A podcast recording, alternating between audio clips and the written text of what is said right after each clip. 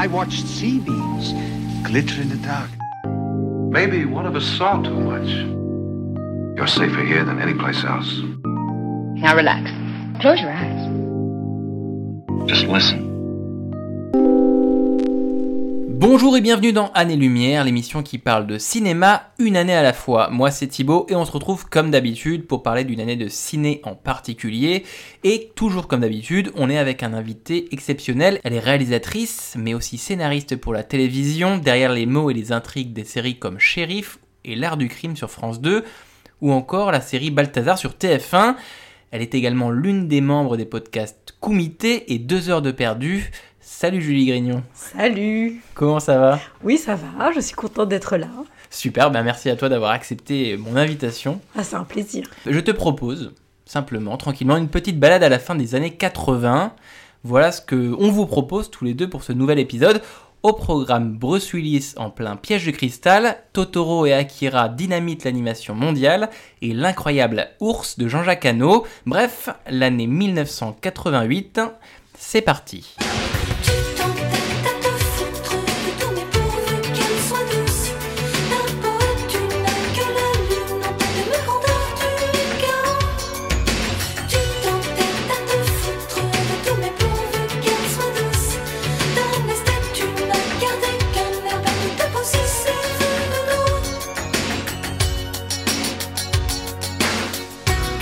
Et oui, rassure-toi, Mylène, elle sera douce cette année 88.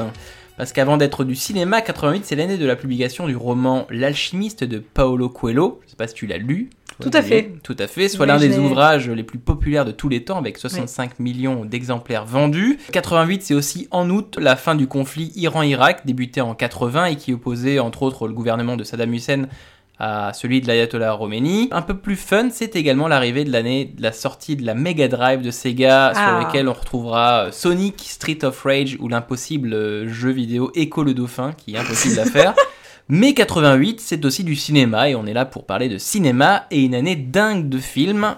Julie, si je te dis Yippee Et je, tu me dis, yippee pauvre con Pauvre- Tu m'accueilles comme ça En- en- tu le dis en VF euh, Ah bah bien. oui, moi j'ai découvert ce film en VF. Eh ben, n'en dis pas plus, on est tout de suite parti du coup pour notre premier thème. Oh, the weather outside is frightful, but the fire is so delightful. And since we've no place to go, let it snow, let it snow, let it snow. It doesn't show signs of stopping, and I brought some corn for popping. The lights are turned way down low. Let it snow, let it snow, let it snow. Let It Snow de Vaughn Monroe, la musique de fin, vous l'aurez reconnu, de Die Hard de John McTiernan, Piège de Cristal en français. Die Hard, donc film euh, central majeur de cette année 88, tout simplement parce que c'est un film qui est devenu culte avec les années. Toi, tu te souviens peut-être, la Julie, la première fois où tu as vu Die Hard euh, Alors ce n'était pas en 1988, tout simplement parce que je suis née euh, le 28 août 1988 et que ça aurait été compliqué euh, à cette époque-là. Ouais. Alors ce film, c'est vraiment euh, mon père hein, qui me l'a montré, euh, que je salue, même s'il n'écoute pas le podcast, c'est toujours un, un plaisir. Euh, mais c'est vraiment une émotion, vraiment une transmission du cinéma d'action des années 80 que, que me fait mon père au moment où je vois ce film. Je trouve ça hyper drôle. Je trouve ça hyper bien surtout. Je trouve que c'est structuré. Je trouve que, enfin, à l'époque, aux premières fois que je le vois, je suis pas sûre que je trouve que c'est structuré, mais en tout cas, je kiffe. J'adore. Je gros kiffe. kiff, gros Je kiff. kiffe, je kiffe. Et donc, c'est un film que je suis amenée à revoir beaucoup, beaucoup, beaucoup, de fois. Combien de fois tu l'as vu, à ton avis, Julie Oh, je j'ai pas compté, mais ça fait vraiment partie des films que je revois euh, hyper régulièrement aussi quand je reviens voir euh, bah, mon père pour Noël, pour les fêtes. Donc je pense que j'ai dû le voir peut-être une petite centaine de fois hein, quand même. hein. pour, euh, pour recentrer un peu le film, tout le monde l'a vu, Piège de cristal, Hard, hein, mais c'est donc l'histoire de euh, John McClane qui est policier, qui arrive euh, à, À Los Angeles pour, pour, retrouver. euh, Pour recoller les morceaux avec sa femme, avec qui on comprend qu'il y a un peu euh, eu de l'eau dans le gaz, Voilà. mais voilà, en tout cas, il va la voir à Noël pour passer Noël avec ses enfants. Une chambre d'amis a été préparée, ce qui sous-entend que le mariage n'est pas au beau fixe. Tout à fait. Mais en tout cas, il y a une volonté de sa part euh, de, de recoller les morceaux. Et il se trouve que bah, c'est l'homme qui était pas, au- enfin qui est toujours au mauvais endroit au mauvais moment. Euh, il va se retrouver euh, dans une, enfin, Dans dans, un une prise, de- building. dans un building, dans un building, le Nakatomi Plaza. Exactement. Et, euh, et il va être pris. alors, le, le- en tout cas, le- les gens du boulot de sa femme vont être pris en otage, car c'est les seuls qui restent dans l'immeuble ouais. au moment de Noël. Pourquoi? Bah Parce que des malfrats veulent percer un coffre Des dans lequel il y a de l'argent. Hans Gruber, Oh, de son salaud. nom. Salaud et, euh, et donc, euh, pour euh, retrouver Holly de Gennaro, il va falloir sauver tout ce beau monde de cette prise d'otage. Et qui de mieux que ce bon vieux John pour bon vieux venir à la rescousse. John McClane, effectivement. Alors, Die Hard, c'est pourquoi on en parle, pourquoi il est, il est le, le- au cœur de notre premier thème, parce qu'effectivement, c'est un film qui, déjà par son aspect culte, est notable et important, et en plus, c'est un film qui va, dans son genre, et, on va, et c'est de ça dont on va parler, va bouger un petit peu les lignes, parce que euh, Die est donc un film d'action, avec un héros de film d'action, mais il va euh, bouger, bousculer la figure du action hero qu'on connaît. Pour vous resituer un petit peu, à la fin des années 80, l- donc le film d'action est le genre phare à Hollywood, dans le cinéma américain. C'est le genre qui fonctionne énormément aux États-Unis. Euh, les, héros du film d'action vont être des gens comme Arnold Schwarzenegger, avec des films comme Predator, avec des films comme Commando. Euh, ce vont être les gens comme euh, Stallone. On va des, en gros, en gros le, le héros de film d'action est quelqu'un de très musclé, d'assez invincible, d'assez violent, qui a un chargeur illimité. Il y a un Euh, culte du corps, voilà. en tout cas de tous ces acteurs euh, comme Stallone Voilà. et comme Schwarzenegger qui, euh, qui est hyper présent. Fin 80, c'est ça le film d'action. Le héros de film C'est d'action, c'est un ça. peu ça. Sauf que ces, ces héros d'ailleurs, enfin les Schwarzenegger et tout ça, commencent à être utilisés pour d'autres euh, d'autres films que les films d'action. C'est-à-dire qu'on commence à les voir dans les comédies.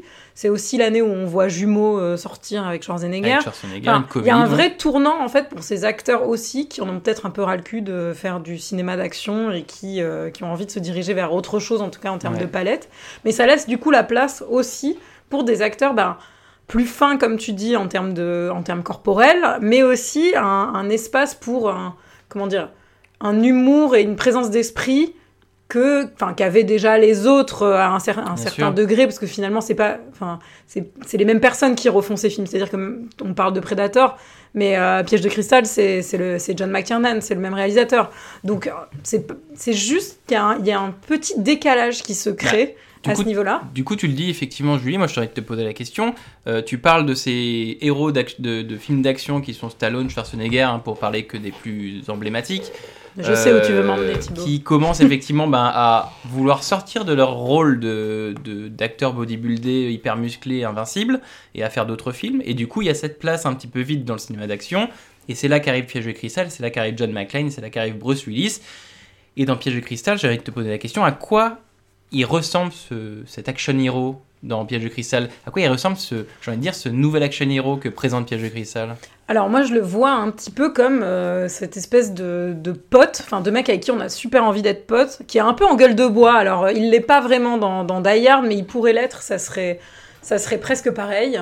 Qui est euh, en fait euh, le bon copain un peu sarcastique, toujours là pour, euh, pour aider, qui, veut, enfin, qui a des valeurs, toujours des valeurs, ça c'est très important. Ouais. C'est que même si on est drôle, même si on a un humour noir, même si on est sarcastique, on a des valeurs.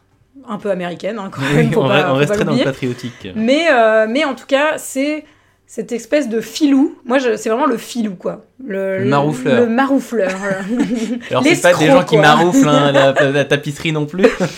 non, c'est vraiment perso sympa, quoi. C'est le mec sympa euh, avec qui t'as trop envie de- d'aller boire des coups, quoi. Donc c'est quelqu'un en fait de très authentique parce que très authentique. des, des gens comme Schwarzenegger tu les croises pas tous les jours dans la rue alors que des gens comme John McClane tu pourrais ça pourrait être ton pote de, de boulot bon t'es pas policière mais euh, J'aurais, bah écoute, je, je, je pense à, croiser dans la rue. je, je pense à me, à me reconvertir, si c'est pour en tout cas euh, aller, euh, aller avec John. Mais oui, oui, euh, c'est, disons qu'ils sont un peu plus terre à terre. Après, ça reste quand même des persos de ciné, hein. c'est Oui, pas oui, non oui. plus euh, le réalisme euh, du film documentaire ou quoi que ce soit. Mais on est, on, on est dans une sympathie, en tout cas même avec le public. Je trouve qu'il y a une connivence qui est plus assumée dans un côté un peu méta, puisque de par le fait que John McClane soit seul pendant tout le film de son côté, il y a un espèce de truc qui est créé avec cette espèce d'humour où il s'auto, euh, enfin en fait il se parle pendant se tout le film, tout mais c'est- un peu comme s'il parlait au spectateur. Ouais. quand il- ça va des vannes où effectivement, euh, Enfin, il appelle euh, les secours et il fait euh, Est-ce que c'est pour une urgence? Maintenant, mais sans déconner, est-ce que vous pensez que j'appelle pour commander une pizza? Ouais. C'est des choses qui vont rester un peu cultes pour nous, mais qui, qui nous mettent dans la connivence de ce personnage, genre. Bah, c'est parce que c'est des réactions qu'on pourrait avoir nous en fait il y a une espèce de, de, su- de super identification à ce, à ce mec là parce que il, il réagit comme nous on pourrait réagir véritablement Exactement, et surtout, on le, on le met toujours dans une situation de difficulté. C'est-à-dire qu'il arrive, il a eu un peu le mal de l'avion, on l'a compris, il nous l'a dit. Son collègue de l'avion lui a dit d'enlever ses chaussures en arrivant pour faire le point avec le plancher, euh, avec ça c'est intéressant ce que tu dis Julie parce que c'est la première scène on est hit on est on Alors, est dans l'avion, de toute façon, cette première scène, elle est dingue. C'est-à-dire que, en fait, en, première fois qu'on rencontre- John McClane hein. en, en une minute, on a tout compris. C'est-à-dire que on a compris qu'il venait pour à peu près voir sa femme, on a compris qu'il était policier parce que quand il lève son bras pour aller récupérer le nounours, donc on comprend qu'il a des enfants aussi, soi-disant passant, euh, on voit son arme et il dit qu'il est policier.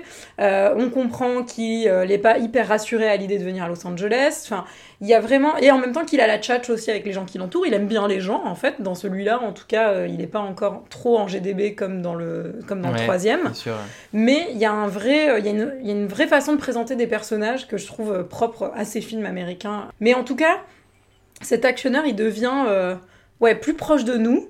Et en fait, quand il arrive, quand je disais qu'il mettait son personnage en difficulté, c'est Mhm. qu'il arrive et au moment où il y a la prise d'otage, John McClane est pieds nus en fait. Et c'est un petit détail où on fait pas trop gaffe la première fois où on le voit, etc. Mais c'est un truc qui va, en fait, à chaque fois, il le met dans une situation de difficulté, il lui pose des problèmes.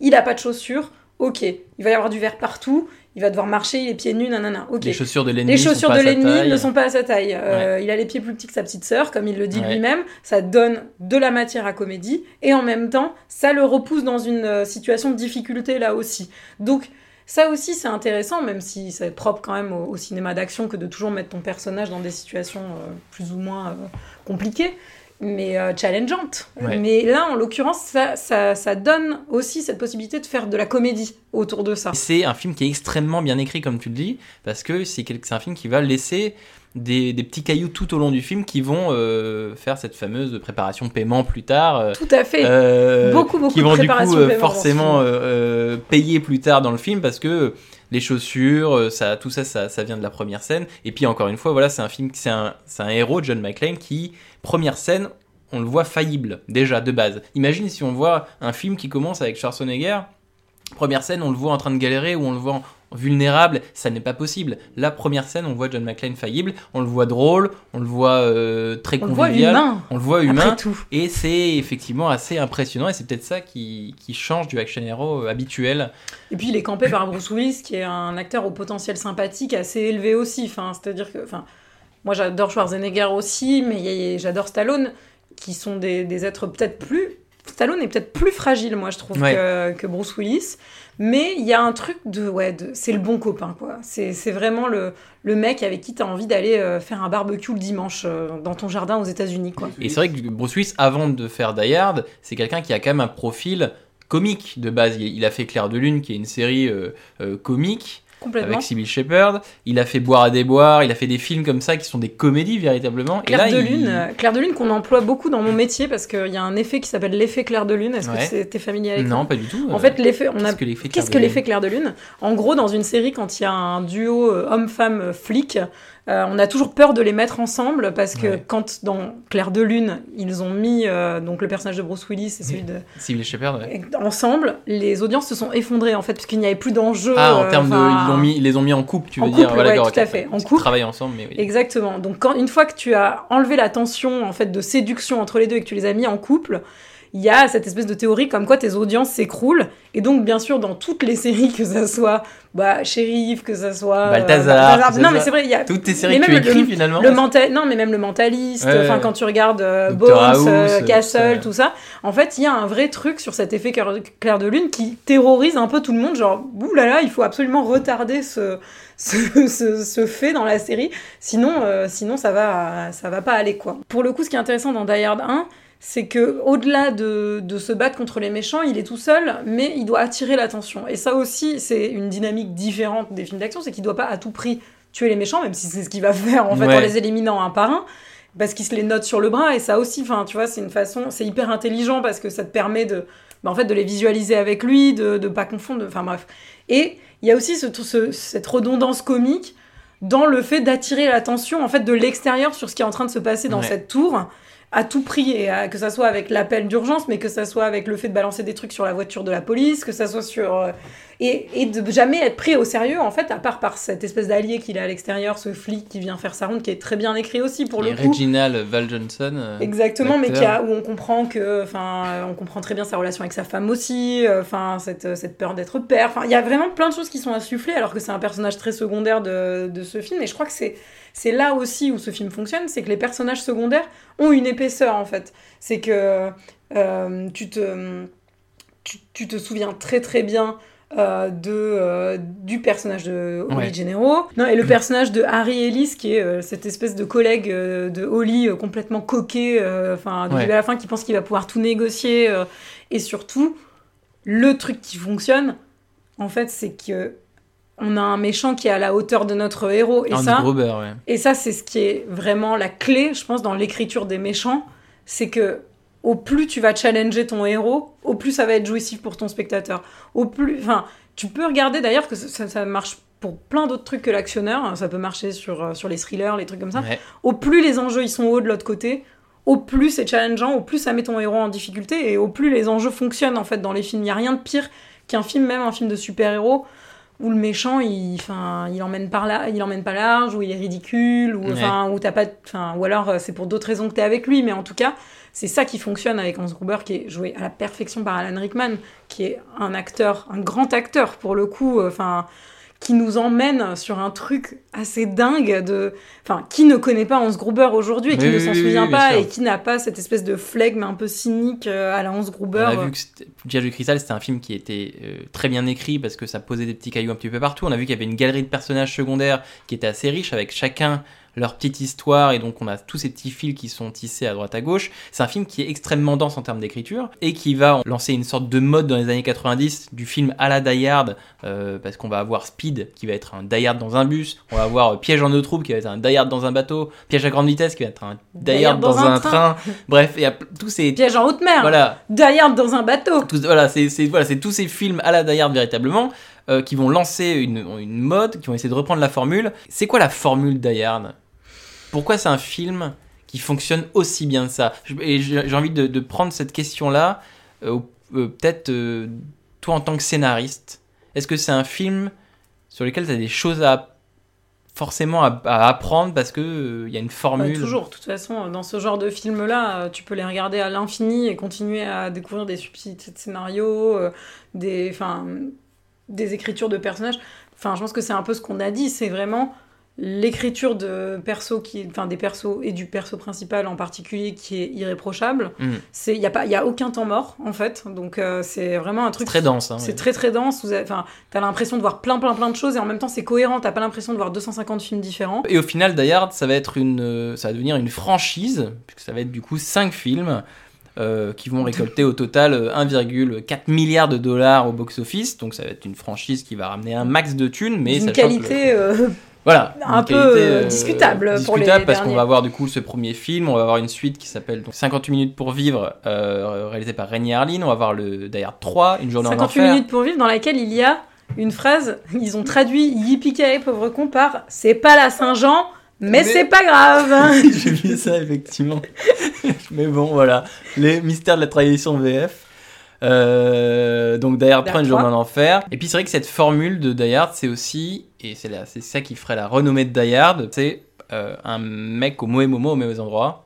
Tout à fait. Euh, c'est un mec banal, au mauvais moment, au mauvais endroit. C'est-à-dire que ça pourrait être nous. Il y a ce côté de fatalisme euh, fou qui est, bah, en fait, on est, ça pourrait être nous. On pourrait être au mauvais endroit, au mauvais moment.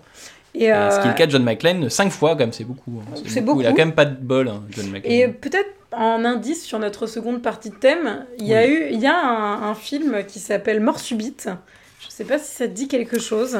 Qui Avec, est sorti en euh, 95. Jean-Claude Van Damme. Jean-Claude Mais Van tu sais quoi, n'en dis pas plus. Ce film-là, Mort subite, c'est un die hard à la, à la Van Damme. Je te le dis parce que c'est vraiment, Un, c'est vraiment dans un match de hockey. dans un match de hockey. C'est la transition toute trouvée pour effectivement bah, continuer ce thème numéro 1 avec un petit sonore.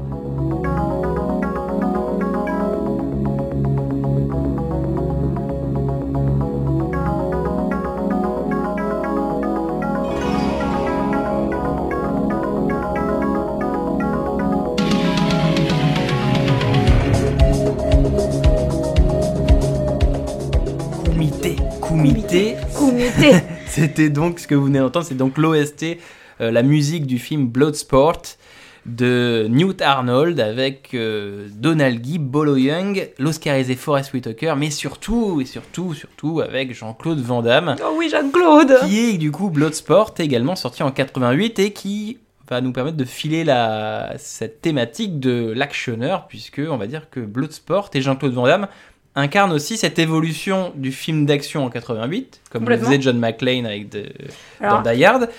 Euh, pourquoi d'ailleurs Pourquoi, Pourquoi Jean-Claude Van Damme est cette, euh, est cette aussi, incarne aussi cette évolution de l'action hero en, en 88 Bah alors c'est Oui. marrant parce que pour le coup, euh, là on parle de Bloodsport qui est plus un film de combat qu'un actionneur Oui. euh, en tant que tel, Exactement. même si euh, il, a, il, il aura la, la possibilité de faire ses preuves dans d'autres actionneurs qui vont suivre ensuite.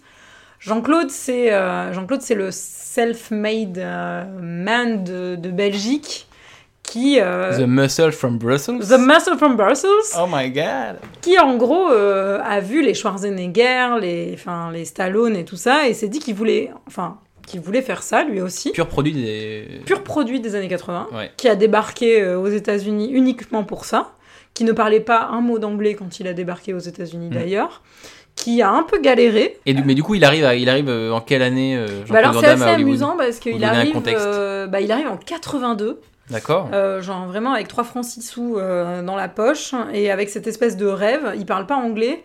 Et euh, et il y a vraiment ce. Il part avec son pote Michel, Ki- Michel Mohamed Kissi euh, là-bas et ils ont vraiment des difficultés au début pour percer. Ils font que Ouais. des boulots de merde. Euh, livreur de pizza, des trucs comme ça. Enfin, c'est un peu la galère. Il croise un peu les Chuck Norris, tout ça, mais on lui donne pas vraiment Dans sa chance. sport. Il y a vraiment euh, enfin un moment où on va lui proposer un rôle assez important dans Le Tigre Rouge, Karate Tiger, Ouais. où il va jouer le méchant. Et euh, il va être pas mal, hein, c'est un espèce de karatéka russe. Et ensuite, euh, on va lui proposer, mais c'est marrant qu'on parle de, de McTiernan, puisqu'on va lui proposer de jouer dans. Enfin, de jouer. En tout cas, d'être doublure euh, dans Predator. De jouer le Predator. De jouer le euh, Predator. À un moment où. Sauf que Jean-Claude, je pense qu'il a pas trop saisi le fait qu'il apparaîtrait pas à l'écran, il a pas trop saisi le concept de Predator au moment où on lui propose. Donc il se retrouve dans un espèce de costume rouge un peu, euh, un peu dégueulasse, il comprend pas trop ce qu'il fait là. Apparemment, ça c'est toujours rumeur, Oui, réalité, oui, on oui. sait pas trop, mais il aurait fait des mouvements de karatéka euh, dans le costume du Predator. On, lui, on l'aurait congédié euh, gentiment en lui disant mec euh, t'es pas celui qu'il nous faut. Et donc, euh, retour en fait au boulot de merde où il est serveur et où euh, il tombe sur, sur un producteur, un producteur israélien qui s'appelle Menahem Golan.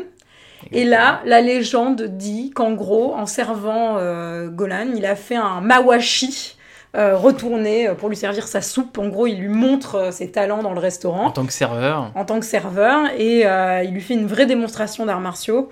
Et euh, alors, on sait pas si c'est dans le resto ou sur l'aire de stationnement, mais en tout Ouais, cas, il y a, il y a tout un mythe autour de ça. Et du coup, le prod lui dit Mais attends, mais viens, il faut qu'on se rencontre. Donc, il y a une petite entrevue dans son bureau. Et il se trouve que Golan a, a dit non, je crois, à Schwarzenegger quelques années avant. Et c'est complètement planté puisque Schwarzenegger a Ouais. complètement explosé. euh, Enfin, la carrière est hyper su- successful. Et en gros, il est, il est vraiment. Il a, il a la trouille. Il a ce côté de. re- J'ai envie d'avoir Ouais. ma revanche. Il a la euh, trouille de manquer le, le prochain, en fait. Ouais, bien sûr. Et donc, euh, il regarde le CV de Van Damme, il voit qu'il a joué dans Predator, il se dit, bah, Banco, le mec a joué dans Predator, il est pas du tout au courant de tout ce qui s'est passé. Il est pas au courant qu'il s'est virer le Predator, hein, mais. Exactement. Et en gros, il lui donne un peu sa chance parce qu'il lui propose de jouer dans Bloodsport et d'avoir le rôle principal. Bloodsport qui est, on l'a pas dit, mais qui est l'histoire donc d'un. de Alors, Frank Dux. Oui, Frank, Frank Dux. Frank Dux. Dux, ouais, Frank. Dux. En fait, c'est un mec qui part se battre à Hong Kong, euh, au comité justement, pour venger une grand. famille, Voilà. euh, les Tanaka, enfin bon. Et donc, c'est c'est Jean-Claude qui va interpréter Frank, euh, Un Dux. comité qui a un championnat de- d'arts martiaux. D'arts hein. martiaux, voilà, tout à fait. exactement.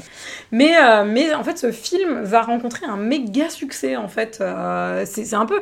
Finalement, c'est c'est bien d'avoir misé dessus, parce qu'il y a un vrai... Enfin... il y a un vrai succès. Mais- je crois qu'il y a 1,5 million, je veux pas dire de bêtises, je crois que c'est 1,5 million de budget. Et il, le- il le multiplie par 10. Oui, il fait 18 en- ou ouais. il fait un truc comme ça. Et surtout, c'est un film qui a, qui a été sorti en DVD et dont beaucoup de pays ont redemandé la sortie au cinéma. Ouais. Et qui s'est classé premier en France, euh, je crois en Malaisie, il me semble aussi. Enfin, c'est vraiment. C'est un euh, film qui a euh, propulsé Jean-Claude. voilà, propulsé Jean-Claude avec un espèce de, de- de statut culte à sa, sa mesure, bien sûr, parce qu'il a coûté pas cher et il a ramené euh, 15 millions de dollars, donc c'est pas un énorme succès. Mais, mais du coup, il a, comme tu dis, hein, il a. Il a gagné statut culte euh, en vidéoclub, en machin, machin, et du coup ça a propulsé la, la carrière de Van Damme, euh, Bloodsport du coup, et ça lui a et Van Damme du coup c'est peut-être euh, comment dire, c'est imposé avec ce film-là, notamment euh, avec cette figure du blanc euh, qui fait des arts martiaux, qui était quand même quelque chose qui était très très présent aux, aux États-Unis, une souvent. figure. Mais, euh, mais il est rendu célèbre par son, son mawashi, par son grand écart, par euh, son coup de pied retourné. alors, son GEF, euh, grand écart facial, Voilà, son grand écart- SIF, son sillon son interfessier. grand écart facial. Et donc c'est encore du coup cette, cette figure euh, différente du, du action hero, pareil de, de Die Hard et de Bloodsport, deux films qui vont teinter à leur niveau bien sûr hein, les années 90 de, de plein d'autres choses parce que Van Damme et Bruce Willis vont être euh, deux actionneurs, euh, deux action heroes euh, dans les années 90. Van Damme il aura quand même fait, euh, dont on a parlé de Mort Subite, on a, on- a Time, Time Cop, il fera Mhm. Universal Soldiers juste après, donc des films qui sont très années 90 et qui vont quand même être des, des ouais, qui sont quand même cultes à leur niveau. Moi j'adore euh, beaucoup, j'aime beaucoup Dame Cop, mais euh, du coup voilà, mais euh, Même Street Fighter, euh, même. Street euh, Fighter, hein, d'ailleurs, Même double Street team, Fighter, euh, petite euh, anecdote rigolote, hein, mine de rien, une autre façon de relier ces deux films. Euh, Street Fighter réalisé par, Par Stephen De Souza, qui est donc le scénariste de Die Hard. C'est un petit monde véritablement. Ouais, Euh, et on toi, aurait dû tu- rester au scénario. hein, parce que Street Fighter, c'est pas trop ça quand même. hein, Et mais... du coup, voilà, on est, on est loin de ces, de, ces, de ces gros bras musclés, de ces chargeurs illimités qu'on avait quittés euh, dans les années 80. On arrive en 88 et on a ces deux nouveaux profils de l'action hero qui arrivent. Et toi, tu m'as dit, ah, c'est bien, on va pouvoir effectivement parler de l'action hero, de Van Damme, etc., etc. Mais ce qui est fou aussi, et peut-être que ça va être une, une petite conclusion de notre premier thème, c'est un 88, c'est également du coup une année en plus d'avoir ces deux films-là, c'est une année avec énormément de figures masculines dans énormément de films. C'est une année qui est très très masculine dans énormément de films. Moi, j'ai Euh, essayé de chercher des, noté. ré- des réales femmes euh, dans ces années-là et je dois dire que je m'y suis un peu cassé les dents quand même. hein, Mais c'est vrai qu'on a beaucoup de films avec des héros masculins tout le temps. Euh, Après, on, a, on a- on a- on a du on a un- Willow, on a, du, on a Big avec euh, Tom Hanks, etc. On a Un Prince à New York avec Eddie Murphy. Bref, on va pas forcément tous les citer, ouais, mais on a- mais c'est vrai qu'on a, on a beaucoup, euh, enfin même Invasion Los Angeles, euh, enfin que moi j'adore. On a donc c'est une année, c'est une année très masculine année très véritablement. masculine. Non mais je pense surtout que c'est que l'industrie elle est tenue par euh, des mecs qui veulent faire du cinéma pour des mecs Voilà. et qui en gros ne considèrent pas forcément le public féminin comme tel ou euh, enfin c'est un peu compliqué.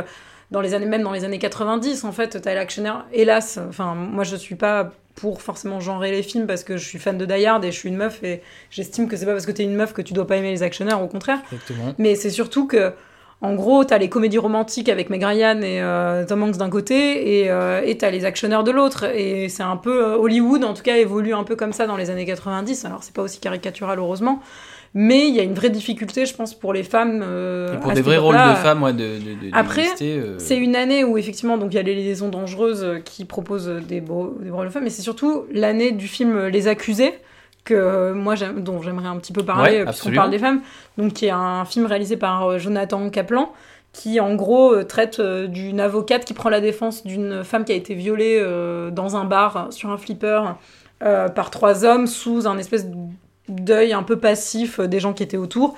Et ça traite euh, effectivement de, euh, de tout le procès. Donc par rapport à ce viol et de ces deux femmes, en fait, de cette, ces deux femmes qui vont s'entraider et de comment dire de, de l'aide de l'avocate pour que l'autre retrouve sa dignité. Donc c'est avec Jodie Foster et Kelly McGillis.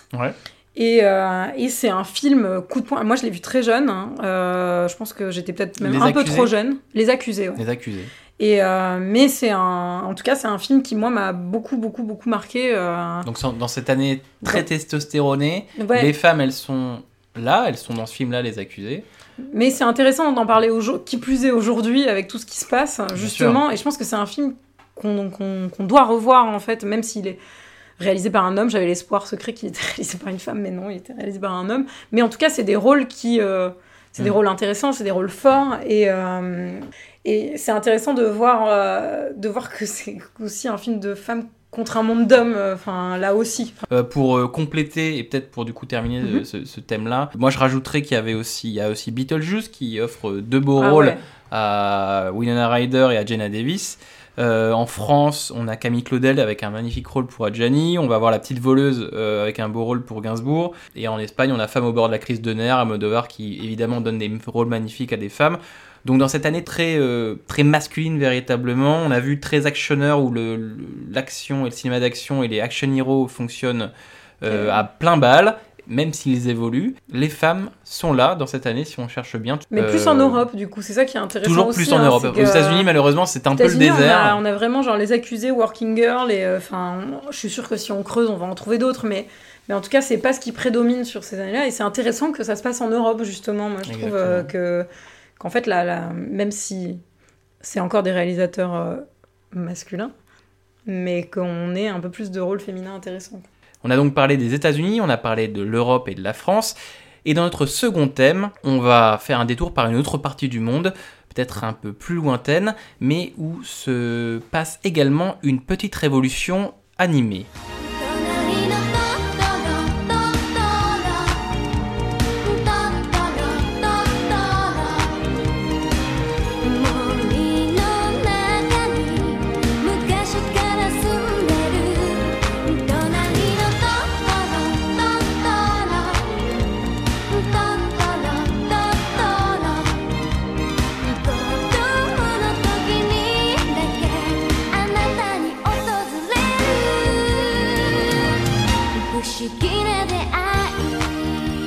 Totoro, Totoro, euh, la musique de fin du film d'Hayao Miyazaki, Mon voisin Totoro, que je suis sûr vous avez évidemment tous vu, film culte qui sort également en 1988 et qui va marquer un peu plus du côté du Japon, une année charnière puisque euh, ce film, Mon voisin Totoro, va sortir au même moment qu'un autre film qui s'appelle Le tombeau des Lucioles, réalisé par Isao Takahata. Et ces deux films vont sortir la même année qu'un autre classique euh, de l'animation japonaise, Akira de Katsuhiro Otomo. Donc trois films majeurs, trois films d'animation, trois films japonais qui sortent la même année. C'était donc une évidence de faire un thème euh, sur ces trois films et sur l'animation japonaise en général. Et sur Ghibli en particulier, puisqu'en 1988 donc sortent Mon voisin Totoro et Le tombeau des Lucioles, qui sont deux films qui sont tous les deux du studio Ghibli, qui est un studio qui a été fondé en 1985, et qui sont donc deux films qui sortent au même moment au Japon, le 16 avril 1988. Donc rapidement pour euh, résumer, un Totoro, c'est l'histoire de deux petites filles qui s'installent avec leur père dans une vieille maison à côté d'une forêt pour se rapprocher notamment de leur mère qui est malade. Et ces petites filles vont découvrir l'existence de créatures magiques, les Totoro. Et, le, tombeau- chabus et le chabus, etc. Et de l'autre côté, le tombeau des Lucioles, c'est l'histoire de Seita, un jeune adolescent de 14 ans qui se retrouve à l'été 1945 au Japon à essayer de survivre avec sa petite sœur de 4 ans et à survivre donc à la guerre, à la famine et on sait ce qui va se passer effectivement et ce qui se passe à l'été 1945 au Japon. Il y a donc ces deux bombes atomiques qui tombent sur euh, Nagasaki et Hiroshima et qui vont du coup fracturer ce pays-là. Alors Ghibli, avant, euh, avant 88 et avant de faire ces deux films-là, ils avaient fait un seul film véritablement qui s'appelait Le Château dans le ciel, qui était également déjà un film de Ya- Hayao Miyazaki qui était sorti en 86. Et les studios Ghibli, ça vous le savez également, c'est un studio qui vont produire des chefs-d'œuvre en pagaille comme euh, Princesse Mononoke, Le Voyage de Chihiro, Le Château ambulant, Porco Rosso, Kiki la petite sorcière, etc., etc. Pogno Pogno. Toi, tu te souviens, est-ce que tu te souviens de la première fois que tu as vu euh, voisin Totoro? C'est marrant, je l'ai vu vraiment à- à plus, assez tard. Enfin, est-ce que tu as une année en tête? C'est une question qui a, qui a une raison. hein. euh, je pense. que Collège, je- lycée, primaire? Non, non, plus tard. Lycée, je pense. Après le lycée. Lycée, ouais. Lycée, parce que je me demande s'il n'y a pas eu une ressortie ou un truc comme ça, mais je sais que j'avais vu Shiro. J'ai commencé par Shiro au cinéma. Donc Ça m'a 2002, ouais. 2003. Complètement euh, bluffé. Enfin, j'ai adoré ce film. C'est resté un de mes films préférés pendant très, très, très longtemps. Tu sais, quand t'es ado, tu changes souvent Bien de sûr. film préféré. C'est normal aussi. Ouais. Mais euh, euh, après, je- du coup, je me suis intéressée. J'ai vu Princesse Mononoke. Et ensuite, j'ai vu Totoro. D'accord. C'est vraiment un ordre intéressant, même Donc dans la les porte thématiques. d'entrée a euh, été la porte d'entrée a été Shiro, Chihiro. et je pense pour beaucoup d'entre vous qui nous écoutent hein, la porte d'entrée a été Shiro parce que c'est sorti du coup en, en 2002 au Japon en 2003 chez nous et ça a eu l'Oscar euh, du film d'animation à l'époque Donc ça a été cette porte d'entrée, toi, Ouais, Chihiro. Je Et me après, rappelle vraiment être allée au cinéma à Marseille euh, toute seule parce que personne voulait y aller avec moi et être allée voir ce film et être sortie euh, mais complètement euh, hypnotisée quoi. Enfin, j'avais- Ouais. En me disant mais qu'est-ce que je viens de voir, c'est complètement fou. Et, euh, et oui, et ensuite euh, j'ai un peu gratté le reste et j'ai commencé à chercher et je suis devenue ultra fan. Et bien sûr, quand, euh, quand les pognos, Kiki la petite sorcière, le château ambulant, enfin, Ouais. tout ça, C'était un ça- petit préféré, toi, dans ah, tout c'est hyper dur. Bah, je pense que je dirais euh, Chihiro parce que c'est vraiment celui, euh, celui qui m'y a fait rentrer. euh, Ouais, la porte d'entrée, elle est toujours un peu partie. Chihiro, il y a vraiment un truc. Et puis en plus, je donne des cours à des, à des collégiens, des cours Ouais. de ciné. Et on l'a fait euh, l'année dernière, le voyage de Chihiro. C'est hyper intéressant. C'est philosophiquement parlant, c'est hyper profond.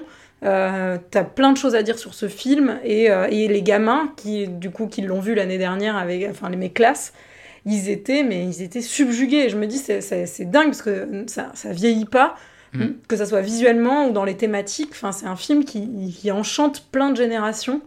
Et je pense que c'est pour ça que je choisirais Chihiro, vraiment. Après, Totoro, c'est vraiment super bien. Mais pour le coup, il y a un truc plus enfantin aussi. euh, Ah, Totoro a la euh, particularité avec certains autres films très enfantins de Ghibli. hein. On peut penser à Porco Rosso, on peut penser à Kiki la petite sorcière ou même Ponyo. À pas avoir forcément de méchants, pas d'antagonistes véritablement forts, à part euh, la pluie, à part les corbeaux, à part finalement les aléas de la vie, mais il n'y a pas véritablement de méchants. Et Ghibli a cette faculté à faire des films qui sont comme ça, sans méchants et qui du coup di- diluent et, et transpirent quelque chose d'autre en termes de même de narration et d'écriture de films, de pouvoir faire des films sans méchants. Euh, juste pour effectivement revenir, en fait, euh, donc 88, c'est l'année de ces deux films de Ghibli, c'est l'année où Ghibli arrive en force avec euh, deux films qui vont marquer son identité même 30 ans plus tard. Et il faut savoir qu'à l'époque, en 88, en tout cas nous en France, ces films-là, on ne les voit pas. Non. Notre seul aperçu, on va dire, de l'animation japonaise, ça va être dans le Club Dorothée ou dans ce qui arrivait avant le Club Dorothée dans les années 80, ça va être du, Dragon Ball ou ces animés qu'on voit effectivement à la télévision le, matin, le week-end.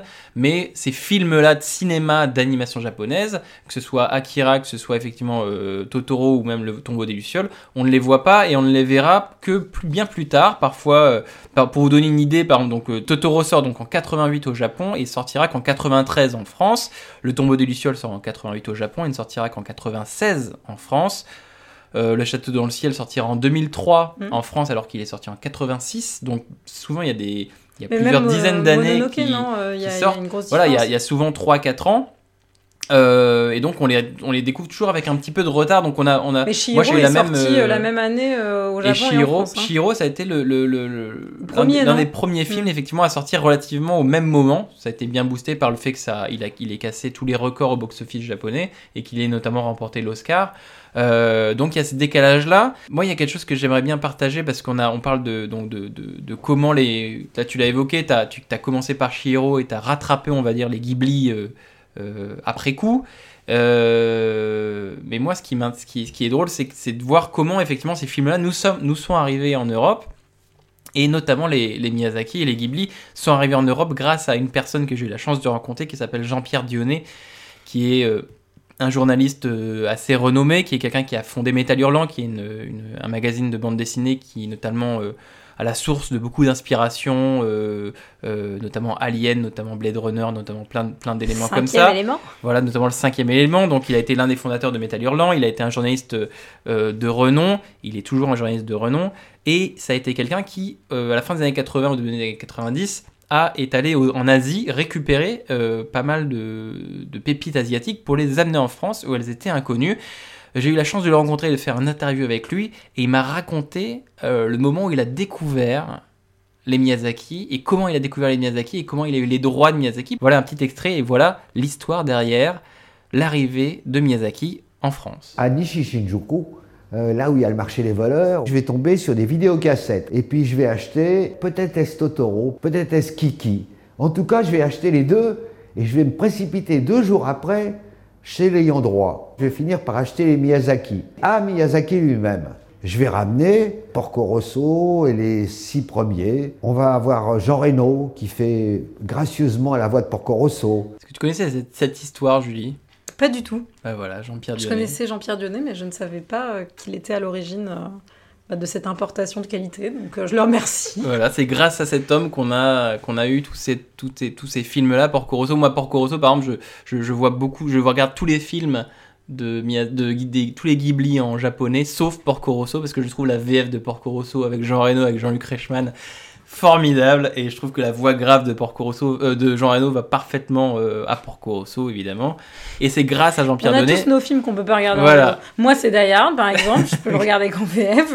Toi, c'est Porco Rosso. C'est ça. Exactement. Et c'est drôle parce que du coup, donc, on en a parlé la même année. On a donc Totoro, on a Le Tombeau des Lucioles et on a Akira, qui, je trouve, sont trois films qui, euh, qui montrent bien les différents aspects, on va dire, de, de- du Japon et de, la- de- de l'histoire japonaise véritable. Parce qu'on a effectivement ce côté Totoro avec le côté euh, bah, très esprit, très religion, très spiritualité, qui, qui vient du shintoïsme, qui est la religion dominante au Japon, qui veut dire qu'il y a effectivement ces esprits un petit peu partout euh, dans les forêts, etc., etc.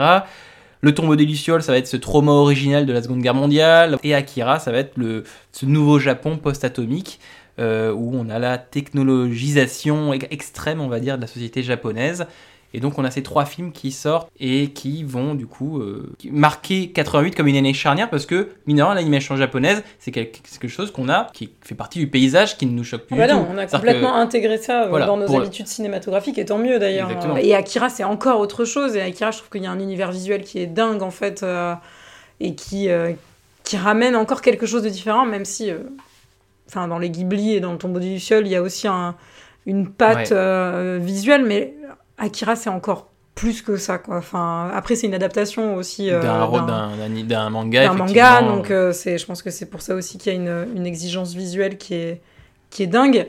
Mais, mais moi j'ai adoré et je l'ai découvert très tard aussi. En fait, Ouais. c'est ça qui. euh, moi j'ai pas du tout grandi avec, à part justement en 2002 avec Chihiro, ce qui a un peu ouvert, ouvert mon, mon accès, ma curiosité. Mais c'est surtout que, comme tu dis, euh, c'est ça qui est intéressant aussi, je trouve, avec l'arrivée de, Mhm. dans les années 2000, en tout cas, de cette culture euh, cinématographique euh, d'animation japonaise, c'est qu'il y avait une vraie curiosité et tu pouvais. euh, tu pouvais mettre plein de choses sous la dent, quoi. Oui, oui, oui. On pense à Ghost in the. Shell, on pense à Jinro, on pense à de- des films comme ça, effectivement. Voilà, et même aujourd'hui, enfin, que ça soit Paprika, enfin Bien des sûr, films. c'est comme- enfin, Toshikon, formidable. Paprika, c'est vraiment un de mes films préférés. ça continue de m'accompagner aujourd'hui. Donc, mine de rien, cette porte mais- ouverte que tu as ouverte avec Shihiro, là, tu la, Ouais. tu la continues, même si effectivement, c'est plein de films et plein de cinéastes très très différents, Mm. mais c'est- ça a ouvert une porte euh, qui est, qui est toujours ouverte, véritablement. Exactement. Et je ne cesserai que de dire aux gens de regarder Paprika parce que c'est un film formidable, mais, euh, mais c'est. Et je, je valide ce- cette, vraiment, cette euh, recommandation.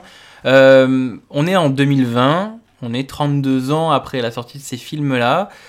On est 32 ans donc après la sortie de ces doubles programmes de Ghibli et à un moment donné où les studios Ghibli en 2020 euh, arrivent peut-être à un moment charnière puisqu'ils vont peut-être tout simplement disparaître. Le dernier film des studios Ghibli c'est Souvenir de Marnie d'Hiromasa Yonebayashi qui est sorti en dingo. 2014 et qui n'était effectivement pas très dingo.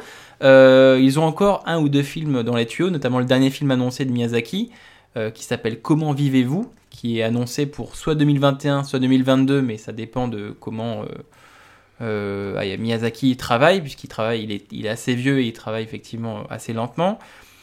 De l'autre côté, en 2018, euh, Isao Takahata, le réalisateur de Tombeau des Lucioles, est décédé. Que, on va dire l'un des deux réalisateurs majeurs de, de- des studios Ghibli est parti. Il reste Miyazaki qui a 79 ans. Qu'est-ce que nous laissent les studios Ghibli? Peut-être à, l- euh, peut-être à leur crépuscule, peut-être que l'année prochaine ou dans 5 ans, les studios Ghibli n'existeront plus. Qu'est-ce que Bah, nous laisse les studios Ghibli après euh, 35 ans d'existence? J'ai l'impression que les studios Ghibli nous laissent plusieurs choses. Je dirais des histoires formidables, fantastiques, magnifiques, de l'émerveillement, de qui parlent beaucoup de l'enfance quand même. euh, Ouais. enfin, que moi j'aimerais euh, transmettre à une génération suivante. euh, Enfin, parce que je pense que ça les touchera tout autant que ce que ça m'a touché. Mais comme des films comme Le Roi et l'Oiseau, enfin d'animation qui m'ont touché alors qu'ils n'étaient pas du tout Des de classiques éternels, quoi. Des, voilà, Exactement, des classiques des éternels restent, un savoir-faire technique aussi euh, propre à ces studios-là, qui est une manière en fait de penser l'animation et de la créer, qui à mon avis va s'éteindre avec ce studio euh, parce que c'est plus du tout. Enfin, aujourd'hui, on travaille plus de la même façon. C'est vrai que l'animation et le style de Ghibli est très particulier, il est très unique. Et je dirais euh, non, et je dirais ben. Moi, j'ai envie de rebondir sur ce que- sur ce qu'on parlait dans le premier thème, et notamment à la fin de notre premier thème. Euh, je trouve que Ghibli est arrivé avec ses films, et nous, on a du coup baigné dedans euh, rétroactivement. Hayao Miyazaki, notamment dans ces films-là, c'est quelqu'un qui va, qui écrit des personnages féminins extrêmement forts. C'est un cinéma qui est extrêmement féminin. Je dirais même qu'Hayao Miyazaki est un cinéaste féministe, il le revendique et il le, il le, il le clame et il s'en défend. Mais c'est un cinéaste qui, quand on regarde effectivement, la, la- la- il a une quasi-majorité d'héroïnes. Et c'est. Et tant mieux. Et, et tant mieux, mais par exemple, on parle de Totoro, c'est de petites filles. On va parler effectivement de Kiki la petite sorcière, on parle Chihiro, de Chihiro, voilà, de Nausicaa au début. On a Pogno. De Pogno, donc c'est un, un cinéma qui effectivement nous, nous, nous, dépeint, nous dépeint une palette de personnages féminins extrêmement complexes complexe, et fort. diversifiés. Et, On a des euh, guerrières, on a des petites filles, on a des petites filles guerrières, on a des. Non, on a vraiment de tout. On a non, des, personnages des qui personnages, sont des créatures fantastiques, Voilà. euh, des. des... C'est c'est ça qui est, c'est ça des qui est très qui très sont, fort. qui sont fait. fatiguées, qui n'en peuvent plus et qui se Des relèvent. et vieilles qui- dames, euh, Voilà. des... non mais c'est- c'est c'est hyper complet en fait dans sa façon d'aborder le personnage féminin aussi, et surtout il, il ne met jamais ses personnages dans des cases. Et ça c'est, enfin, je trouve dans l'écriture, il y a une façon de surprendre qui est toujours présente, c'est-à-dire que Shiro, on te la présente comme une enfant euh, gâtée Au euh, début, ouais. au début, Au début, euh, c'est une enfant qui- gâtée. ouais. Qui en fait euh, qui fait des caprices auprès de ses parents et, et on te, on te l'emmène dans un chemin auquel tu t'attends pas du tout parce que c'est vraiment le, le film le plus surprenant de la terre je pense. Et il y a vraiment à chaque fois des chemins un peu initiatiques d'évolution de comment on grandit de comment mais aussi enfin c'est intéressant parce qu'il les traite pas forcément en tant que personnage féminin mais il embrasse quand même leur féminité. C'est ça qui est c'est- moi je pense que c'est ça aussi qui est, qui est beau dans la féminisme. développer, par exemple. bah, C'est-à-dire qu'en en fait, euh, il va pas les mettre dans des carcans et des cases féminines en les, en les qualifiant d'une certaine façon de ce qu'on peut penser que Pas doit être une femme quoi, ouais. voilà, au cinéma, pas de stéréotypes. Et en même temps, ils renient pas leur féminité non plus. Enfin, il y a quelque chose de très, euh, de très assumé, de très euh, dans, la, dans la sensualité, Oui. dans la façon de se comporter, dans le rapport, euh, dans le rapport aux autres. Et c'est ça qui est brillant en fait dans son cinéma aussi. Toi, tu montres du coup Shiro à, des, à tes élèves, ou en tout cas à des, Mhm. à des, à des, à des jeunes que tu, à qui tu donnes des cours. Quelle est la. Shiro, par exemple, c'est intéressant. La- quel est l'âge de, des, enfants à qui tu fais des cours Euh, là, c'était des... élèves de 5e, là. Et est-ce que tu les euh, questionnes sur ces, ces questions de représentation ou, ou juste sur, euh, bah tiens, l'héroïne, qu'est-ce que vous pensez d'elle, etc. Qu'est-ce qu'ils te disent? Est-ce que tu as ce. Oui, c'est ça qui est intéressant. C'est enfin, qu'on leur montre pas que des films récents. Et moi, ce que je trouve assez euh, embêtant au final, c'est que quand tu leur demandes des référents féminins, euh, de personnages forts féminins au cinéma, ils ont beaucoup de mal à en trouver en fait. Ouais. Vraiment, euh, ils sont obligés de chercher. Alors, on a les héroïnes Disney qui ressortent euh, un petit peu de temps en temps. On a eu les Star Wars qui sont passés par là ces dernières années. Donc. Après, voilà. c'est quand même, il faut pas oublier que c'est quand même des gamins qui sont beaucoup devant les Marvel, devant les DC, les trucs comme Ouais, ça. Mais en fait, ils connaissent pas, ils connaissent pas du tout et ils sont pas du tout empreints de pop culture comme nous, euh, enfin, comme nous on peut l'être sur des années comme les années 80 qu'on n'a pas on est- forcément vécu on est parce vieux, qu'on nous, est. on est vieux. Mais ce c'est marrant parce que nous on a un rapport aux années 80 On est des enfants des années 90 plus que des Exactement. années 80, véritablement. mais en même temps, j'ai une passion pour les films des années 80 euh, et une nostalgie d'une époque que j'ai pas connue, ce que je trouve hyper intéressant. Eux, ils ont pas du tout ça, ni sur les années 2000, ni sur les années 90, ni sur Ah, les ils ont années pas cette 80. nostalgie des années 2010 même. euh, Non, pas du tout. Eux, ils sont vraiment dans le, dans le réel, dans le temps présent, dans le concret, dans, dans, euh, quand tu les interroges, c'est ce qui ressort, en tout cas, c'est vraiment euh, euh, les Marvel, Netflix, tout de suite, et beaucoup de films d'horreur, parce que je pense qu'il y en a qui regardent des films d'horreur avec sûr. leur grand frère, et c'est un peu l'âge où t'aimes bien te faire peur et tout ça. Ont Donc voilà, donc euh, non, euh, ce qui est bien quand on leur montre ce genre de film, c'est justement qu'ils peuvent avoir aussi euh, des nouvelles références de films qu'ils n'auraient pas forcément vus. Et, euh, Et et Miyazaki coup, est un euh, exemple. Je pense qu'il y, en a beaucoup qui ont adoré et qui ont été très curieux d'aller voir les suivants, bah, exactement comme moi, presque à leur âge, mais un peu plus tard. Mais Voilà, toi, tu as découvert effectivement Shiro peut-être à cet âge-là, et peut-être que toi, tu leur permets de découvrir Shiro au même âge, et peut-être que tu as ouvert une porte qui, comme la tienne, véritablement, n'est toujours pas refermée. Espérons-le en tout cas.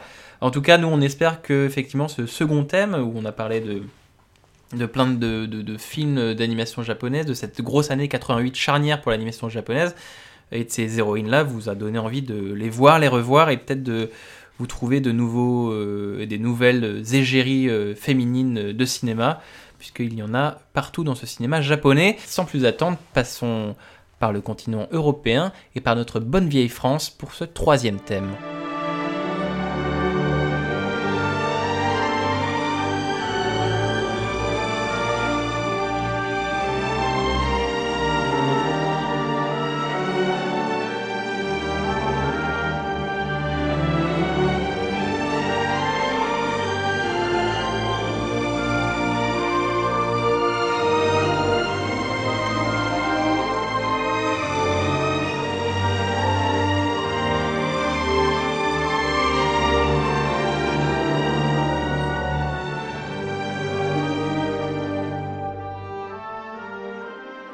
Cette magnifique envolée euh, vient de la bande originale du film L'ours.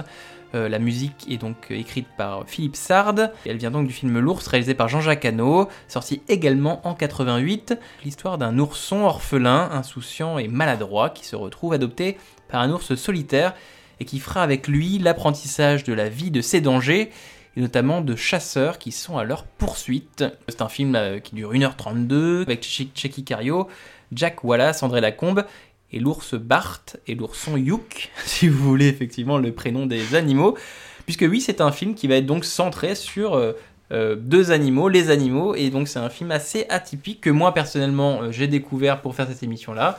Quand j'ai vu qu'il y avait effectivement l'ours en 1988, je me suis dit il faut absolument que je qu'on fasse ce film-là, il faut absolument que je vois du coup ce film-là. Et quelle n'a pas été ma surprise de découvrir un film tout doux, un film. Oh oui, euh, entre les taureaux un- et les ours, Ouais, euh, on un est vraiment film, entouré de un film tout doux, euh, un fi- et un film que j'ai. euh, moi, j'ai un, un, un adjectif qui m'est venu. J'ai jamais vu un film comme ça. Je trouve un film unique. C'est un film qui nous met vraiment au contact d'ours. Et en fait, en sortant du film, je me suis dit, je me suis rendu compte que je n'avais jamais vraiment vu d'ours. C'est parce que tu te dis, bah oui, qu'est-ce que c'est un ours? Tu vois des ours tous les jours, mais en fait, tu ne vois jamais vraiment d'ours. Non. Et quand tu regardes l'ours de Jean-Jacques Hano, le fait d'être à leur côté, de les voir manger, de les voir t'as gratter, eu les envie de voir miel machin. Mais voilà, tu les vois bouffer du miel, etc. Et ben ça t'a fait redécouvrir et ça te fait vraiment réaliser que, ben, véritablement, tu... qu'est-ce que c'est un ours? Pour info, pour un petit peu de contexte, l'ours est donc un- une adaptation du roman Le Grizzly euh, de l'écrivain James Oliver Curwood, qu'il avait écrit ça en 1916. Et pourquoi on en parle? Parce que c'est, en plus d'être un magnifique film, c'est le deuxième plus gros succès au box-office français de l'année. Après le Juste Grand derrière Bleu. le Grand Bleu. Voilà, exactement. Il va quand même euh, rameuter plus de 9 euh, millions de spectateurs en salle, cet ours. Et c'est aussi un gros succès aux États-Unis, puisqu'il ramènera 8 millions de spectateurs et réalisera 31 millions de dollars au box-office dans le monde. Et petite info, petit fun fact, l'ours est toujours et encore le détenteur du record du film de fiction le plus regardé de la télé française, avec 16,35 millions de spectateurs le 23 février 92, loin devant le Grand Bleu, loin devant les Ch'tis, et loin devant les Soudoués en vacances. Donc cet ours-là Bah, est, tant mieux. le, euh, voilà, est le détenteur de ce record-là de, de la télé française.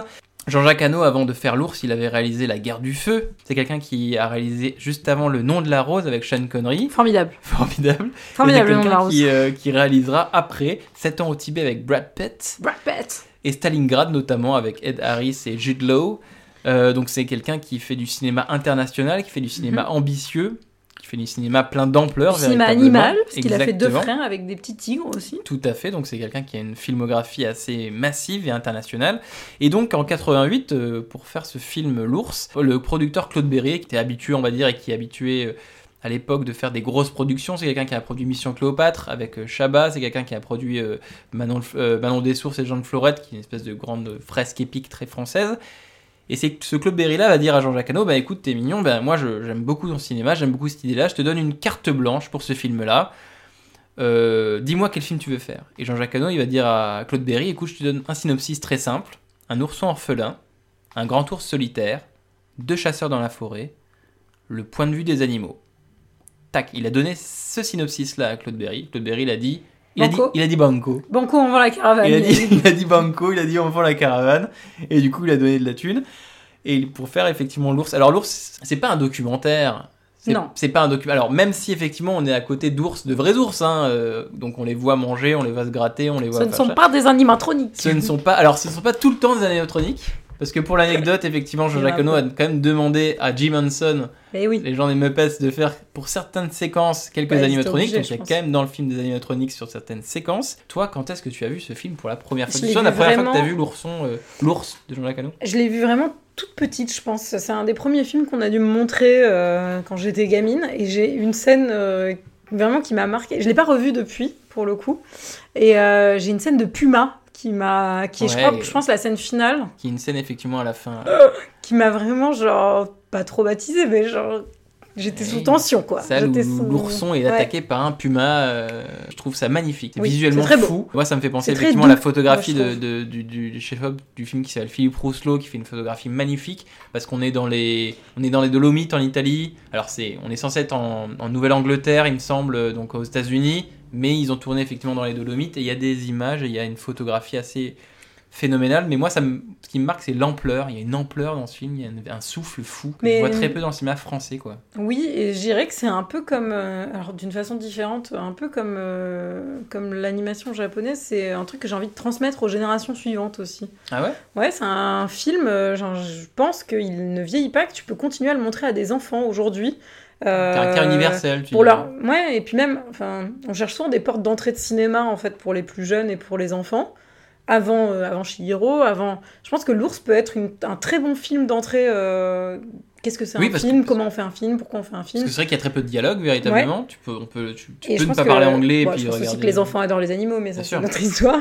Mais en vrai, je pense que quand t'as quand des gamins, c'est hyper cool de leur montrer ce que c'est qu'un film avec ce avec l'ours. quoi. Oui, parce Donc, que du coup, euh, le personnage principal, c'est un ourson, donc c'est Ouais, pour les gosses, ça marche extrêmement bien. Moi, je voulais profiter de ce thème-là, donc pour parler de, du coup de Jean-Jacques Hano, qui est donc quelqu'un qui, on, l'a- on, on le redit, hein, a fait des films comme 7 ans au Tibet, L'ours, donc Le nom de la Le rose, nom de la rose. euh, Stalingrad. Formidable, le nom de la rose. Effectivement de, de t'as parlé de deux, de deux frères. Il a fait plus récemment euh, Or Noir. Il a Sa Majesté Mineure. Sa Majesté Mineure. Parce que c'est vrai que c'est un cinéaste qui n'est très peu cité de nos jours, qui est encore en vie. hein, c'est quelqu'un qui, qui travaille encore. Mais c'est intéressant. Mais c'est un cinéaste qui est quand même majeur dans le cinéma, dans l'histoire du cinéma français, et pourtant qui euh, a quasiment disparu des, des, des- Ben, après, je crois que tablettes. je pense pas me un- tromper en disant que Sa Majesté Mineure n'a pas eu un, un accueil critique euh, et un accueil euh, sale, public, euh, hors du commun. Et j'ai l'impression que ça a un peu signé, comment dire, un côté. euh, Je pense que de toute façon, dans le cinéma français, on t'aime ou on t'aime pas, entre guillemets. Et je pense que ça l'a un peu mis de côté. Je pense qu'il manque pas de talent, Ouais. il manque pas de propositions. D'ailleurs, il fait des films à l'étranger, en Chine et, et ailleurs. Ouais, mais, euh, mais je pense qu'il y a eu un, euh, il y a eu un moment où, alors euh, ça se trouve je me trompe complètement, hein, j'y connais rien non plus, euh, je suis Oui, pas dans oui, les coulisses oui. du cinéma français, mais j'ai l'impression que Mais l'échec a de la pris une, Mineure. ouais, ouais. je sais pas, moi je le vois un peu comme ça, où en gros il a pris ses distances aussi un petit peu avec ce cinéma. C'est quoi le cinéma de Jean-Jacques Hano pour toi? Moi c'est vraiment le nom de la rose. Enfin, c'est un film qui a, qui pareil, euh, qui m'a marqué quand j'ai, quand je l'ai vu. Je l'ai vu assez tard Mhm. en plus, donc euh, on me l'a fait découvrir. euh, Il y a, je sais pas, il y a 2-3 ans. Ouais. Je l'avais jamais vu avant. C'était hein. vraiment la running joke du Ouais, film qu'on voulait mater. Et à chaque fois, je disais, oh, pff, je sais pas. euh, En même temps, il y avait Sean Connery, j'adore Sean Connery. Et j'ai adoré. En fait, je trouve que c'est un bijou de cinéma. Comment euh, tu le définis Comment tu définirais euh, Le nom de la rose Quelqu'un qui connaît pas le cinéma de Jean-Jacques Hano et le nom de la rose. euh. C'est brut, en fait. Il y a un truc brut, que ça soit dans la façon de filmer cette espèce de, de monastère, de château. Il y a un truc un peu cracra euh, dans l'image que je trouve intéressant. Et en même temps, il y a une beauté, il y a une sensualité. euh, Enfin, il y a des scènes de, de choses euh, enfin, qui sont assez marquantes aussi. euh, et, euh, et scénaristiquement, c'est super, en fait. Ouais. enfin, je, je raconte pas pour ceux qui l'ont pas vu, mais il y a, il y a un super euh, twist euh, aussi. Enfin, c'est une vraie enquête. euh, je trouve que c'est un film très complet en fait, très très maîtrisé, qui a un vrai cachet, qui a une vraie image et qu'on n'oublie pas, enfin, qui, qui te marque aussi à vie quoi. Ce qui est assez amusant, c'est que du coup, là, effectivement, le nom de la rose, c'est quelque chose de très sérieux. Mhm. euh, et il fera plein de films, effectivement, très sérieux. Euh, mais c'est quelqu'un qui a commencé par la comédie. Il a, fait un- il a fait Coup de tête avec Patrick Devers, qui est un film relativement. euh, bon, socialement très ancré, mais qui est, euh, qui est quand même une comédie. Sur le football. Sur le football. Je Euh, crois que sur la jaquette du DVD, il y a écrit ne marque pas, on ne marque pas avec la tête, on marque avec les couilles. Je crois, hein. il me semble. La meilleure jaquette de DVD. On parle donc de l'ours euh, en cette année 88. Jean-Jacques Hano, il aime beaucoup faire ces films-là sur la nature. Et en fait, Jean-Jacques Hano, au-delà de, de cette relation de, de, de, de films sur la nature, de cette relation entre l'homme et la nature, c'est quelqu'un qui euh, fait beaucoup de films sur, j'ai remarqué, sur la transmission en général. Bah, le nom de la rose, c'est complètement ça Voilà. aussi. hein. le nom de la rose, c'est un film ég- ég- également qui parle du coup de la tr- cette transmission-là de- d'un savoir, etc. L'ours, c'est comment l'ours va apprendre à l'homme certaines valeurs, certaines morales, certaines leçons de vie véritablement. On raconte pas le, le cœur du film, mais c'est comment la nature et comment les animaux peuvent apprendre des choses à l'homme. Il fera l'amant, et qui parle également d'une transmission entre cultures. Euh, il y a cette logique de transmission entre générations. Il y a une logique de, transmission à plusieurs niveaux de lecture. Donc c'est quelqu'un qui est euh, très soucieux du coup de, de, de parler comment euh, cette thématique de comment est-ce qu'on passe les choses. Euh, quels que soient les, les rapports. Et donc euh, euh, c'est quelque chose que voilà on a parlé t'as parlé de sensualité t'as parlé on a parlé d'ampleur on a parlé de de- d'un aspect assez brut. Moi je rajouterais un petit peu effectivement cette, cette dimension là Jean-Jacques Hano c'est si vous voulez voir sur des, des, films sur des gens qui, qui sortent de leur zone de confort et qui se heurtent et quelque chose qui est différent, que ce soit une espèce, que ce soit une culture, que ce soit un pays, on peut penser à Brad Pitt qui se retrouve au Tibet, qui se heurte à ses convictions et qui découvre une autre façon de voir la vie véritablement. Et ben ça peut être aussi une façon de définir Jean-Jacques Hano. Peut-être pour clore ce, ce thème euh, sur Jean-Jacques Hano, il me manque un petit peu Jean-Jacques Hano dans le cinéma actuel parce que je ne trouve pas d'héritier véritablement. J'ai pensé un petit peu à Nicolas. Vanier qui fait un peu des cinémas, du cinéma avec euh, euh, Le Dernier Trappeur, Belle et Mm. Sébastien, L'école buissonnière, Lou, euh, qui sont des cinémas, des films sur exactement ce, ce rapport euh, homme-nature, mais il n'y a pas encore la même ampleur, il n'y a pas encore la même dimension.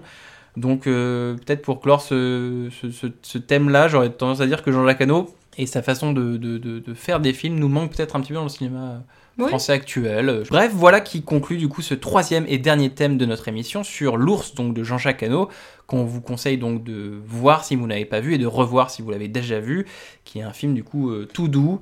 Mais ne vous Euh, trompez pas, ne montrez pas le nom de la rose à vos enfants. Voilà, Montrez-leur l'ours d'abord. voilà montrez Et l'ours. plus tard, quand ils seront un peu plus grands, vous leur montrerez le nom de la rose. Sans plus attendre, allons donc vers la conclusion de notre émission et la dernière, le dernier petit segment, le tour du monde, où on va pouvoir parler euh, un peu de tous les films de cette année 88 qu'on n'a pas eu de chance d'évoquer.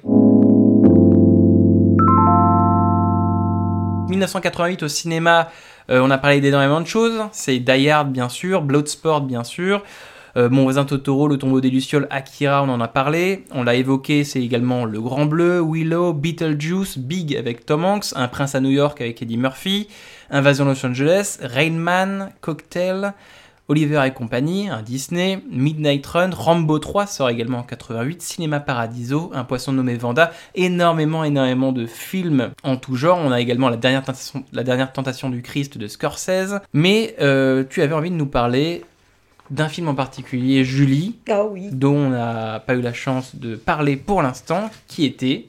Ben, vous savez, vous avez parlé déjà dans cette émission de Retour vers le futur. Je ne pouvais pas en parler, alors j'étais triste, mais il se trouve qu'en 88, ça tombe bien. Il y a Qui veut la peau de Roger Rabbit de Robert Zemeckis, qui est un de mes films préférés que j'adore. Et d'ailleurs, on m'a offert, euh, on offert le de numéro de première de l'année de ma naissance, du coup, de, de août 88. Et qui est sur cette couverture? C'est tout à fait Roger Rabbit. Et pourquoi Et Eddie Valiant. Pourquoi c'est trop cool Roger Rabbit, Julie Putain, parce que c'est dingue en fait, parce que, euh, parce que déjà c'est brillant au niveau du scénario, je trouve. Alors déjà, c'est quoi Roger Rabbit pour les gens Alors, qui, ne, Alors, qui Roger ne Rabbit, connaissent pas Roger Rabbit C'est un film qui mêle euh, animation et prise de vue réelle, comme Mary Poppins par exemple. Sauf que eux, ils ont la bonne idée d'intégrer euh, ces toons au scénario et en fait d'en faire quelque chose de, de réel. Euh, c'est un film donc qui est réalisé par Robert Zemeckis, euh, qui est en- emprunté au film noir plutôt, puisqu'on suit euh, un détective euh, qui va devoir mener une enquête euh, sur une histoire de toon et sur- Ouais. surtout sur une histoire de meurtre. Et en gros, euh, c'est un- c'est de la comédie. C'est en même temps un peu, ouais, de la comédie policière, je dirais. Et c'est ça mélange des dessins animés, entre guillemets, Tout et des prises de vue réelles qui s'entremêlent. du jamais vu, parce qu'en plus, il y a plein de studios qui sont euh, dans la boucle. Il y a vraiment euh, Amblin, Silver Screen, euh, Touchstone, enfin, qui est une filiale de Walt Disney. Donc il y a plein de licences. Et donc c'est trop bien. Pourquoi? Parce que bah, quand on, on aime Disney, qu'on aime bah, Warner, Roger Rabbit, ouais. qu'on aime, enfin voilà. En gros, c'est un, enfin Bugs Bunny, pardon. C'est un espèce de. J'ai l'impression qu'on a pris toutes les choses que j'aimais, qu'on les a mis dans une jarre, qu'on a mélangé. Dans une jarre Oui, dans une jarre, tout à fait. et qu'on a rouvert. Et en fait, que ça fait ce magnifique film qui est franchement un truc qu'on n'a jamais vu à ce moment-là. Et qui est à la fois drôle, touchant, euh, émouvant, tout ce que tu veux. Enfin, c'est génial en fait. C'est. euh, on n'a toujours pas vu la... On a toujours, on a toujours rien vu de tel, véritablement. non, il y a eu une espèce de tentative Jam, avec Space. Jam, qui est, que moi j'aime beaucoup aussi, mais qui est complètement différent et qui pour Ouais. le coup scénaristiquement est beaucoup plus faible, Oui. mais, euh, mais qui est qu'on aime pour d'autres raisons. Mais en tout cas, Roger Rabbit, moi ce que je trouve dingue, c'est que j'ai beau le revoir, le re-revoir, je, je ne me lasse jamais, jamais, jamais de ce film. Je trouve que l'enquête, euh, elle est trop bien. Il y a plein de ressorts de polar en plus, euh, enfin que je vais pas spoiler, mais d'encre sympathique et de choses comme ça, de testament, de, Ouais. de, de- ça joue sur les codes du détective privé. Moi, j'adore les histoires de détective privé. De toute façon, c'est génial. Et puis le casting, euh, le casting est, est super. Christopher Lloyd qui nous fait un juge de mort, donc le méchant complètement dingue. Euh, Bob Hoskins qui est hyper touchant aussi dans ce dans ce rôle le de détective, détective qui a perdu son ouais. frère, euh, qui vit un espèce de deuil, qui arrive plus, qui arrive pas à sortir, alcoolique, hein, complètement alcoolique. Et C'est vrai, Kathleen Turner, euh, qui est vraiment géniale aussi. Et qui Bugs joue, euh, Bunny, et Mickey, et euh, Daffy et tout Duck, et un. Et casting de fou. Dumbo. Et Dumbo. Le meilleur, c'est qu'il travaille pour des cacahuètes. non, et surtout, c'est vraiment, je pense, un des La films que je connais par cœur, quoi. Mais par cœur, par cœur, par cœur. Je pense que je peux vraiment le refaire presque de tête, euh, tellement je l'ai vu et revu. Et puis Jessica Rabbit, évidemment. Et qui Jessica est, euh, Rabbit, formidable. Elle est magnifique. Elle qui est a révélé la magnifique. libido de bon, de bon nombre de spectateurs. Tout à Qui fait. veut la peau de Roger Rabbit de Robert Zemeckis, également sorti en 1988. Pour ce tour du monde, je voulais parler d'un film euh, qui était Working Girl de Mike Nichols, film avec Harrison Ford et surtout avec Melanie Griffith, Joan Cusack, Sigourney Weaver, Alec Baldwin. Qu'est-ce que c'est? Alors en français, c'est Working Girl quand les femmes s'en mêlent. Wow. Euh, donc Working Girl, ça raconte l'histoire de Tess, qui est une employée de bureau euh, intelligente euh, et drôle avec moult qualités, une employée de bureau donc à Wall Street, et qui va tenter de s'en sortir entre des supérieurs, machistes, une boss euh, cruelle et manipulatrice, et une amourette euh, avec un certain Harrison Ford. Et moi, pourquoi j'aime beaucoup ce film? Alors déjà, c'est réalisé par Mike Nichols, donc c'est quelqu'un qui, a réalisé Le Lauréat, euh, dont on a parlé dans un précédent épisode d'Année Lumière qui a réalisé un autre film qui s'appelle Qui a peur de Virginia Woolf, qui a réalisé un autre film encore qui s'appelle Le Mystère Silkwood avec Meryl Streep.